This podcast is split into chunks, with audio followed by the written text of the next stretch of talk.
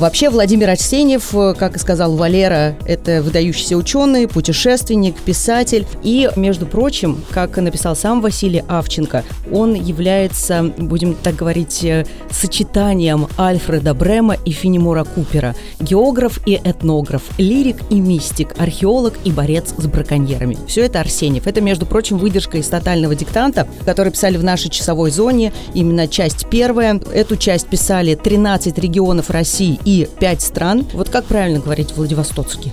Или Владивостокский? Или Владивостокский? Владивостокский, без буквы С. Да. Владивостокский. Владивостокский, да. А как говорить Петропавловск? Знаете, да? Потому что все говорят Петропавловск, а нужно говорить Петропавловск. Обязательно ВС, то есть в конце. Вот так. Меня прям... Да, иначе СК займется Да, этим да, да, вопросом. потому что меня Мгм. прям ругали.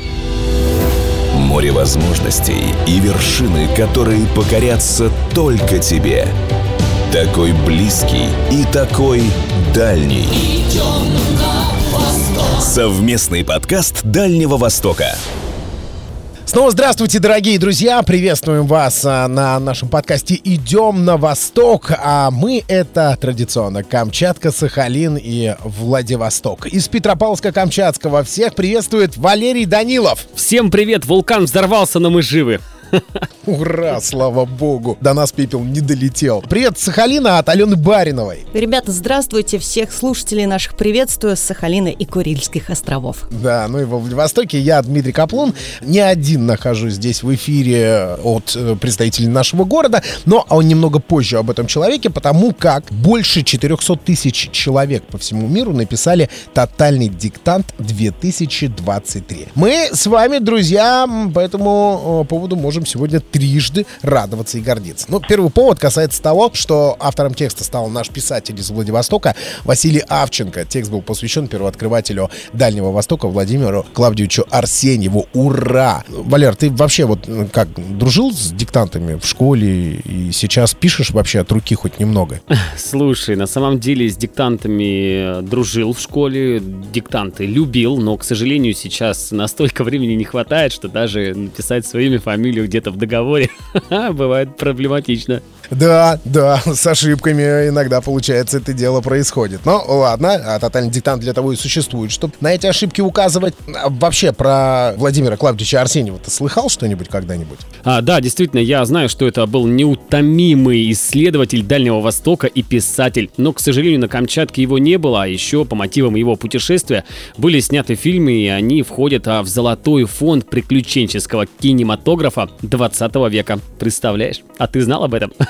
Да-да-да, это так. Фактов много очень интересных, э, связанных с этим человеком. Но у нас сегодня будет больше возможности узнать о Арсеньеве от нашего гостя.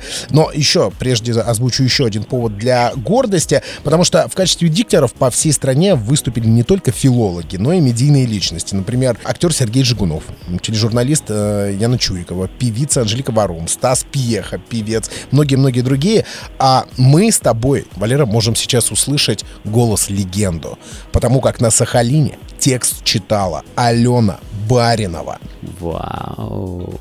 Да-да, наша соведущая. Ален, ну тебе понравилось быть вот тем вот самым диктатором, диктором, диктатором? Во-первых, хочу сказать, что слово «диктатор» — это действительно верно, потому что тот, кто диктует диктант, называется диктатором тотального диктанта. Мне даже дали бейдж, на котором написано «диктатор Алена Баринова». Вот. э, Хорошо.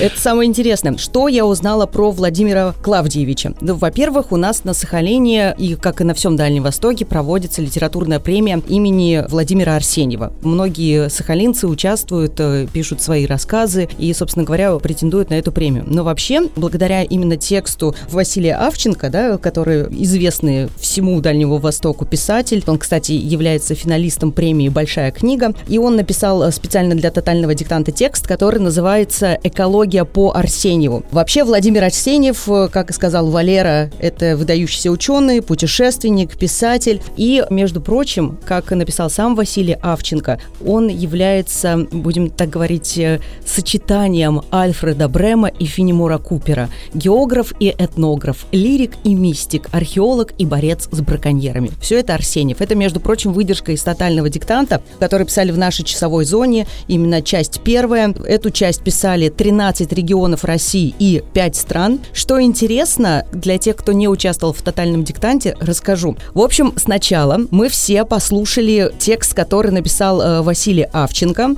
из уст самого автора. Это была запись, которую мы все, собственно говоря, посмотрели, а затем перешли к диктовке. И э, нужно было читать одно предложение полностью для того, чтобы люди, которые писали тотальный диктант, они поняли смысл данного предложения.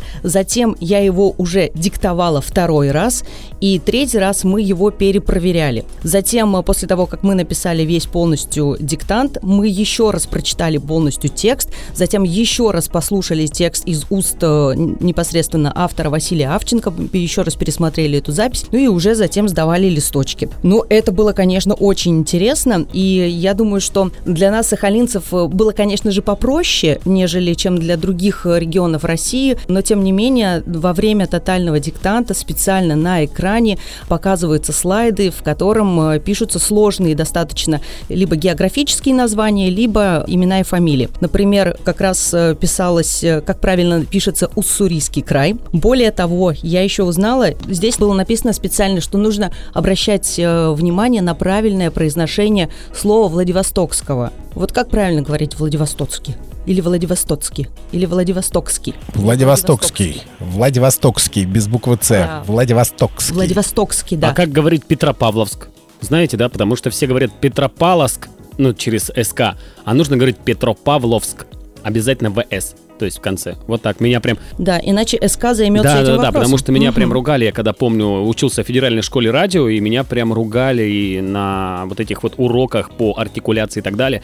И она прям Петропавловск, обязательно, ты радиоведущий. вот такие дела. Да, и написали, как правильно писать имя проводника, товарища и учителя э, Арсеньева Дерсу Узала. Там тоже нужно было правильно все это дело написать. В общем, было очень интересно. Ну и вы меня, конечно, захвалили, но я честно честно признаюсь, на самом деле не одна я диктовала тотальный диктант. На Сахалине было организовано три площадки. Одна была организована в музее э, книги имени Антона Павловича Чехова. Вторая площадка была организована в музее э, «Моя история». Я диктовала, это был впервые такой опробованный вариант, назывался он «Диктант на высоте». Мы диктовали его э, наверху с горы Большевик, в 600 метров над уровнем моря. Туда собралось около 100 человек, которые, собственно говоря, под мое диктаторство написали этот самый диктант. Ура! Поздравляем! Поздравляем тебя! Большая честь и уверена, что ты с ней по достоинству справилась с этим заданием. Ну, а я хочу озвучить следующий повод для радости и гордости, потому что прямо сейчас вместе с нами в эфир включается известный приморский историк, краевед Сергей Корнилов, который расскажет нам о необычном мире первооткрывателя Дальнего Востока Владимира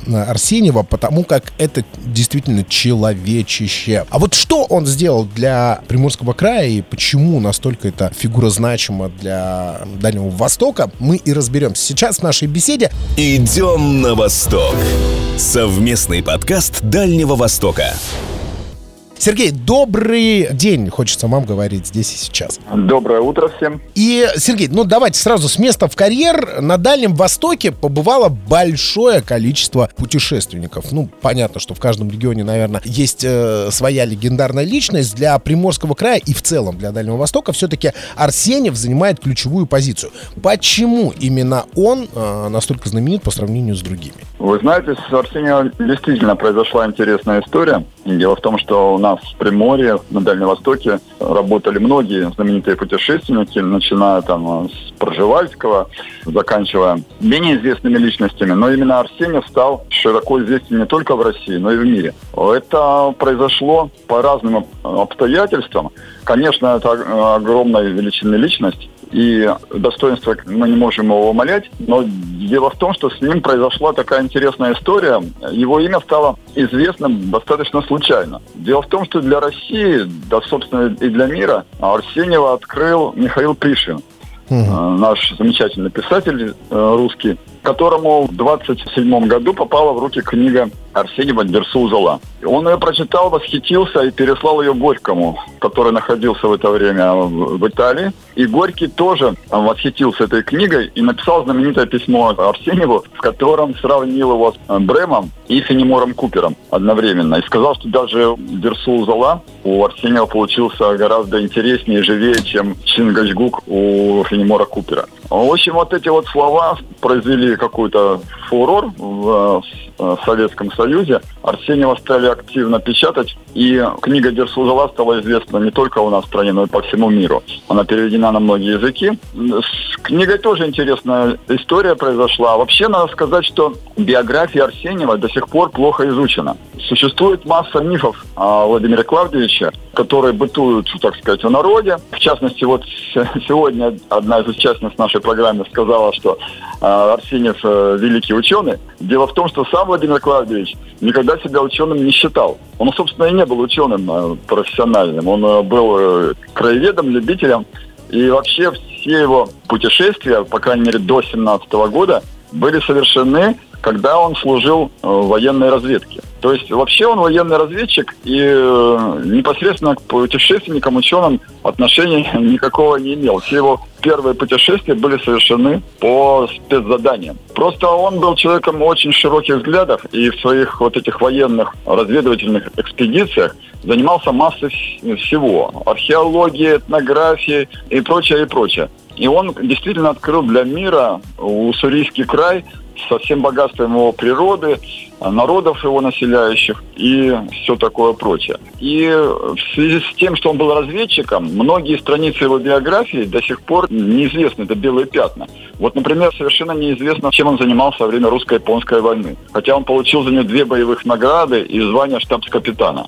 Есть очень смутные сведения о том, что он вылавливал японский десант, в районе Ольги, который был высажен, совершал вылазки в Маньчжурию, но документов никаких нет. Ну, видимо, по причине секретности, но, может быть, они где-то в архивах лежат до сих пор, но исследователям они неизвестны. Кроме того, есть и другие пробелы в его биографии. Вот в прошлом году когда у нас э, в России был объявлен год Арсеньева, были выпущены новые книги о его биографии, где некоторые страницы были восстановлены, и мы потихоньку по крупицам собираем полную биографию Арсеньева, потому что которой на самом деле до сих пор нет, и она фактически не написана. Идем на восток. Совместный подкаст Дальнего Востока.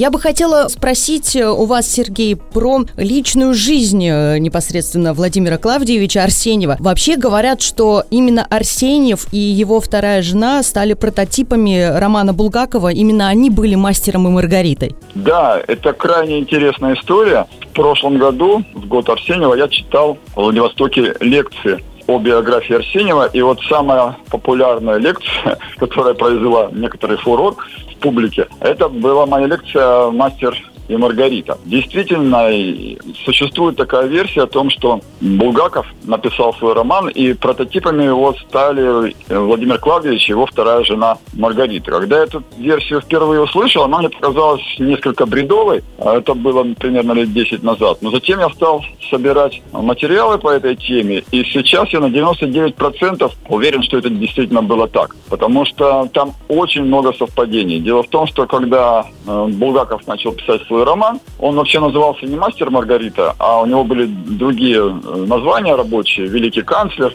«Черный магистр» и другие. А потом первую рукопись он свою сжег, и в 1931 году познакомился с Маргаритой Арсеньевой, вдовой писателя Арсеньева. Это произошло в Москве на квартире их общих знакомых. Это была квартира Иеронима Убаревича. Наверное, знаете, это командующий Народной революционной армией ДВР, который в 22 году занял Владивосток, освободил от белых интервентов.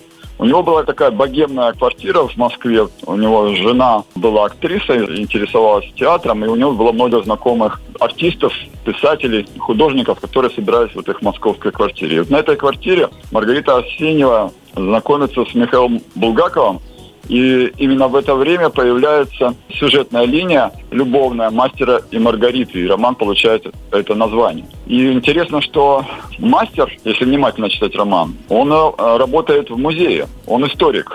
А, собственно, э, Арсеньев последние годы жизни этим э, и занимался. Работал в музее сначала Хабаровском, затем Владивостокском музее, который носит его имя. Ну и описание Маргариты в романе очень похоже на нашу Маргариту. Включая то, что у Маргариты была французская кровь, а у жены Арсеньева второй, Маргариты, у нее была мама француженка. Ну, там масса совпадений, на самом деле я об этом написал несколько статей уже и читаю лекцию. Так, ну я все понимаю, конечно, во Владивостоке есть такие прекрасные лекции, а вот кто будет просвещать Камчатку и Сахалин? Не хотите приехать к нам и вот э, поведать то же самое, что вот рассказали нам, может быть, даже более в развернутом виде.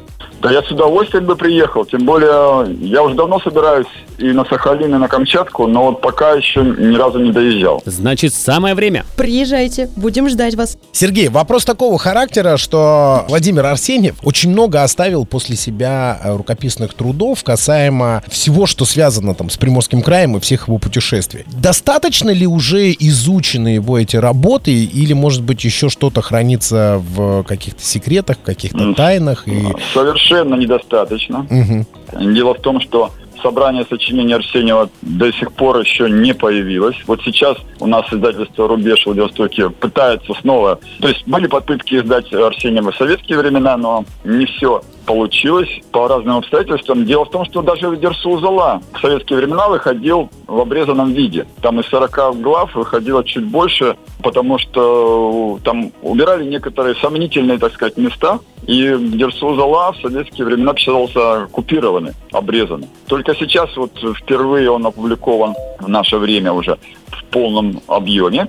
И остальные труды Арсеньева постепенно публикуются. Дело в том, что многие его работы не переиздавались долгие годы, публикованы еще до революции. Сейчас они все собираются из разных изданий. И вот это собрание сочинений многотомное, оно сейчас выходит в Владивостоке. Вышло, по-моему, 7 или 8 томов. Кстати, в процессе этого издания нашлись новые его работы, я думаю, еще найдутся. И сейчас вот идет работа над изданием писем Арсеньева, потому что он вел обширную переписку не только в России, но с многими учеными мира и писателями. Поэтому это крайне все интересно, в том числе его переписка. Еще должен сказать про его главный труд. Э, во-первых, это трилогия. Не все это понимают. Дело в том, что три книги существуют о Дерсу Зала.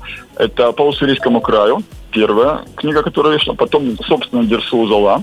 И третья книга из этой серии «В горах Сихотая линия», она не была окончена Арсеньевым, и при жизни его не издавалась. Но на самом деле это трилогия, которую он писал. И сейчас она полностью издана. К сожалению, никогда не выходила в одной книге. Все время разрозненном. Хотелось бы увидеть все эти три книги в одной. И еще надо сказать, что э, Дерсу Зала и по Уссурийскому краю, многие думают, что это документальное повествование Арсеньева. Это ошибка. На самом деле это художественное произведение, где не все события имели быть место, но Арсеньев написал это в форме практически дневника. Поэтому э, кажется, что это такие дневники Арсеньева. На самом деле это действительно крупное художественное произведение. Фактически роман, повесть, можно как угодно называть. И когда Арсеньев был у Пришвина в гостях, они лично встречались, познакомились. В 28 году Арсеньев ездил к Пришвину в Подмосковье. И там Пришвин его спросил, как он написал эту замечательную книгу. И Арсеньев э, рассказал ему, так сказать, кухню, как он это сделал. Работа шла нелегко, Вообще работал над э, Дерсузова 10 лет. И поначалу собрал свои действительно все дневники и хотел написать документальную повесть. Но обнаружил, что у него была масса дневников, он в каждой экспедиции вел несколько дневников. Там путевой дневник, топографический, метеорологический. И когда он стал сравнивать их, оказалось, что одно и то же событие в разных дневниках записано разными датами. И он стал советоваться со своим другом, дальневосточным писателем Трофимом Борисовым, что ему в этом случае делать. Если у него в одном дневнике написано, что событие это произошло там во вторник, а в другом э, в четверг, а Борисов ему говорит, опиши, что это было в среду. Арсеньев рассмеялся, и вот после этого он сказал, что у него эта работа пошла легче, и он э, не заморачивался над какими-то документальными вещами, а писал действительно такое художественное произведение, роман, который стал известен во всем мире, экранизирован два раза, советским режиссером Акбаляном в 60-м году, и затем знаменитая картина Акиры Курасавы, которая получила Оскара в 75 году. И в этом году, наверное, знаете, в осенью начинаются съемки сериала об Арсеньеве, где Арсеньева будет играть Евгений Миронов. Вот это нам повезло. Вот это прямо Да. Режиссер, кстати, Дмитрий Киселев, который снял «Миру». Вот этот фильм «Катастрофу», действие которого происходит в Владивостоке, знаете, может, недавно шел в кинотеатрах, когда на Владивосток обрушивается метеоритный дождь, и здесь происходят разные события. Слава богу, это только э, замысел и выдумка сценаристов и режиссеров. Идем на восток. Совместный подкаст Дальнего Востока. Ну что ж, хочется сказать спасибо. И, наверное, в финале, Сергей, такой вопрос. Есть ли в Приморском крае какая-нибудь таинственная загадка, которая где-нибудь вскользь упоминал Владимир Клавдевич в своих записках, но так до сих пор еще и не нашли ученые разгадки на вот эти вот намеки? Я имею в виду, может быть, какая-нибудь шамбала здесь э, почудилась однажды Арсеньеву, или, может быть, невиданные животные, что-нибудь такое, или же все просто и понятно э, в его Ну, вы знаете, если внимательно читать книги Арсеньева, он достаточно много там пишет о всяких загадочных происшествиях в своей жизни. Но так вот э, выделить что-то конкретное сейчас я даже не знаю, на чем остановиться. Дело в том, что наш край на самом деле загадочный. Он до сих пор полностью не исследован. Вот, э, Арсеньев, конечно, в свое время пересек там всех это линь несколько раз. Но у нас в Уссурийской тайге остаются неисследованными многие участки. Ну, допустим, вот в Уссурийской тайге долгое время считалось, что самый большой водопад – это черный шаман, который Арсеньев показал Дерсу Зала. Но оказалось, что у нас есть еще более крупный водопад, который открыт был совсем недавно, в 2000-е годы. Красный кит он называется, в верховьях реки Милорадовки. Я думаю, что такие находки еще возможны. А вообще Арсеньев писал, например, о Чакир-Мудунь. Это аналог, в общем, Великой Китайской стены, но это стена, которая, э, крепостной вал, который пересекал все Приморье, которое Джурджини или Бахаю до сих пор непонятно построили от, от на, нашествия кочевников. Этот вал, на самом деле, пересекает Приморье от Ханки до практически побережья Японского моря. И вот отдельные его валы и башни сохранились на территории Приморья. И Арсений очень этим интересовался и исследовал этот вал. Спасибо большое. Э, Сергей Корнилов, э, человек, который, ну, наверное, не все, но максимум информации доступной знает о Владимире Клавдевиче Арсеньеве. Это наш известный приморский историк, краевед Сергей Корнилов был вместе с нами в эфире и рассказывал нам про этого необычного первооткрывателя. Ну, э, хотите знать больше, ищите лекции. Спасибо, Сергей. Было очень интересно и познавательно. Ну что ж, читайте книги, смотрите фильмы, изучайте Дальний Восток и Приморский край в частности, благодаря запискам э, Арсеньева. Ну, а мы, в свою очередь, напоминаем, что эта территория доступна для путешествия. Дальний Восток — это точно земля приключений, и оставить свой след можно, как Владимир Арсеньев, зайдя на сайт э, путешественникдв.рф. Приезжайте к нам, снимайте свое путешествие на Дальнем Востоке и получайте аж 3 миллиона на следующее ваше путешествие. Прилетайте обязательно на Дальний Восток, у нас здесь очень красиво. Так же, как на Камчатке, на Сахалине, во Владивостоке есть свои удивительные, уникальные места. Ну и, конечно же, радуйтесь, фотографируйте и не забывайте про конкурс, про который только что сказали ребята. Ну а мы с вами не прощаемся, а что говорим, Мы Дим? говорим до следующего выпуска, до следующей нашей встречи. Обязательно услышимся на всех доступных аудиоплатформах и в эфире на частоте 101,7 FM во Владивостоке. 104,5 Петропавловск, Камчатский, это Авторадио. Все самое интересное и полезное про Дальний Восток на частоте АСТВ на Сахалине и Курилах. Ну и, конечно же, слушайте наш подкаст и узнавайте как можно больше про самый прекрасный Дальний Восток. Всем до встречи, пока-пока.